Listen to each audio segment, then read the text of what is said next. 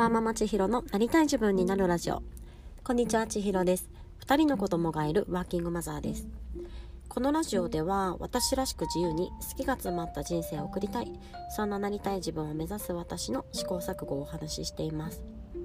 今月は肩の力や to do を抜くことをテーマにゆるく生活をしております。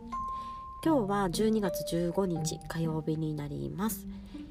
今日すごい寒いですよね。皆さん風邪などひいてませんでしょうか？今日のお話なんですけれどもえっとですねセルフケアの時間が皆さん持っててますか？そんな話をしたいなというふうに思っています。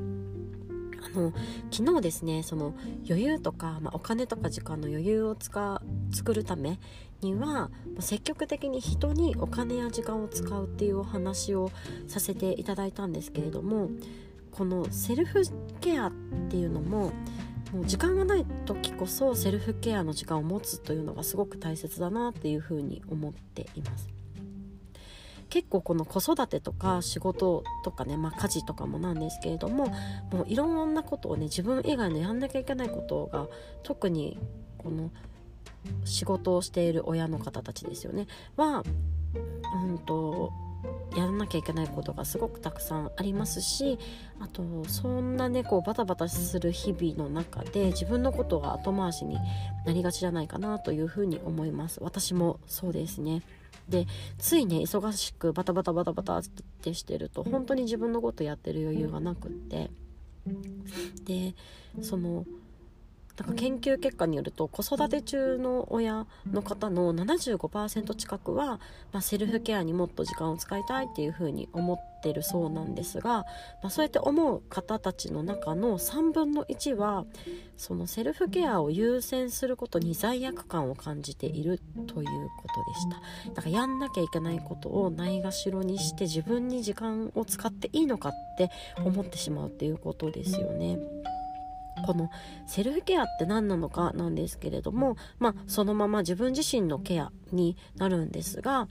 まあ、一般的に言われるのは例えばストレスを感じやすい方はそのコーピングとかを使ったストレスのケアもセルフケアになりますし、まあ、健康管理のための、まあ、食生活を整えることだったりとか運動を取り入れることだったりとか、まあ、そういうのもセルフケアと言われたりしています。で私自身はもう少し、まあ、この広い範囲で見た時にちょっとでもこの自分のことを気にかける時間ですよね例えばなんか、まあ、お肌とかそういうお手入れをすることかもしれないですしちょっとでも好きなことをやるとかやりたいことをやるとか、まあ、そんな時間もセルフケアに含むんじゃないかなというふうに思っています。であの私もすごく経験があるんですけれども、まあ、自分のことは後回しにしてうん子供たちの相手をしなくちゃとか、まあ、仕事もしなくちゃ家事もしなくちゃってやっていくともう日々がね本当にいっぱいいっぱいになっていってしまいます。でそうやってね自分のことを我慢して我慢して我慢している状態だと人にも優しくなれないんですよね。私はそうやって余裕がなかった時っていうのはあのゆっくりしてる夫に対してねすっごくイライラしたりしていました。夫からしたら完全なとばっちりだと思うんですけれどもなんか私が大変な思いしてるんだからあなたも大変な思いしてよじゃないんですけどなんかそういう思考になっちゃってる時もありましたし